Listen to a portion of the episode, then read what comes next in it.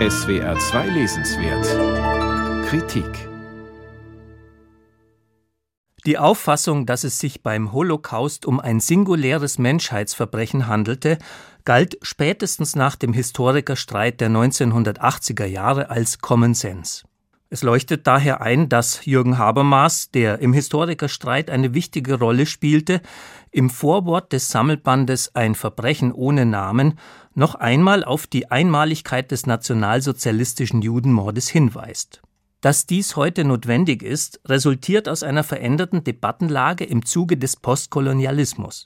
Dabei stellt sich die Frage, ob sich Genozide an afrikanischen Völkern mit der Vernichtung der europäischen Juden vergleichen lassen ob man also die Behauptung der Singularität und Präzedenzlosigkeit des Holocaust aufrechterhalten kann oder relativieren muss.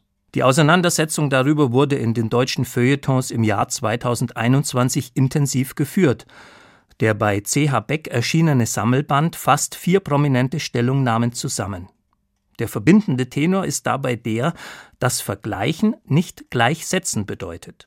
Der israelische Historiker Saul Friedländer argumentiert in seinem Beitrag, dass der Versuch, den Holocaust als Fall von Kolonialgewalt zu begreifen, zu Unrecht die Zwangsarbeit als Vergleichsmaßstab bemüht. Diese sei in der NS-Zeit nicht der eigentliche Zweck, sondern bloß eine Phase auf dem Weg zur Vernichtung der Juden gewesen, die Jahrtausende alten Judenhass zur Voraussetzung hatte. Wer, wie in der Black Lives Matter Bewegung, die koloniale Gewalt überbetone, gerate in die Gefahr, Israels Verhältnis zu den Palästinensern als quasi genozidal zu beschreiben und damit die BDS-Boykottbewegung gegenüber Israel zu legitimieren. Der Postkolonialismus ist aus Friedländers Sicht so die Maske eines neuen Antisemitismus. Der deutsche Historiker Norbert Frey kommt zu einem ähnlichen Ergebnis. Er wendet sich vor allem gegen den australischen Historiker Dirk Moses, der den Deutschen vorwirft, sie hätten durch ihre Fixierung auf das heilige Trauma Holocaust die Debatte über ihre Kolonialverbrechen unterdrückt. Frei sieht in Moses postkolonialer Kritik eine gefährliche Tendenz, den Antisemitismus als bloße Unterform eines ubiquitären Rassismus zu verstehen.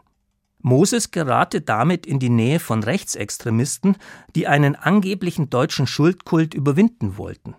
Die notwendige Auseinandersetzung mit den Kolonialverbrechen, auch im Zuge der Debatte um Raubkunst und Restitutionen, könne gleichzeitig mit der Erforschung des Holocaust stattfinden, dürfe aber nicht dessen Einzigartigkeit in Frage stellen. Vergleichen heißt eben nicht gleichsetzen. Das ist auch die Position der Frankfurter Zeithistorikerin Sibylle Steinbacher, die zwar eindeutige Erkenntnisgewinne für die Holocaust-Forschung durch die Kolonialismusstudien anerkennt, zum Beispiel zeigen sich die KZs als Erfindungen der Kolonialkriege, aber gleichzeitig betont, die fanatische Hemmungslosigkeit der Judenvernichtung stehe nicht in der Kontinuität historischer Erfahrungen. Eine Einsicht, die der deutsch-israelische Historiker Dan Diener in seinem Beitrag bekräftigt. Der Holocaust war ein Zivilisationsbruch, denn die Juden konnten ihren Tod durch nichts verhindern, weder durch Arbeit noch durch Unterwerfung.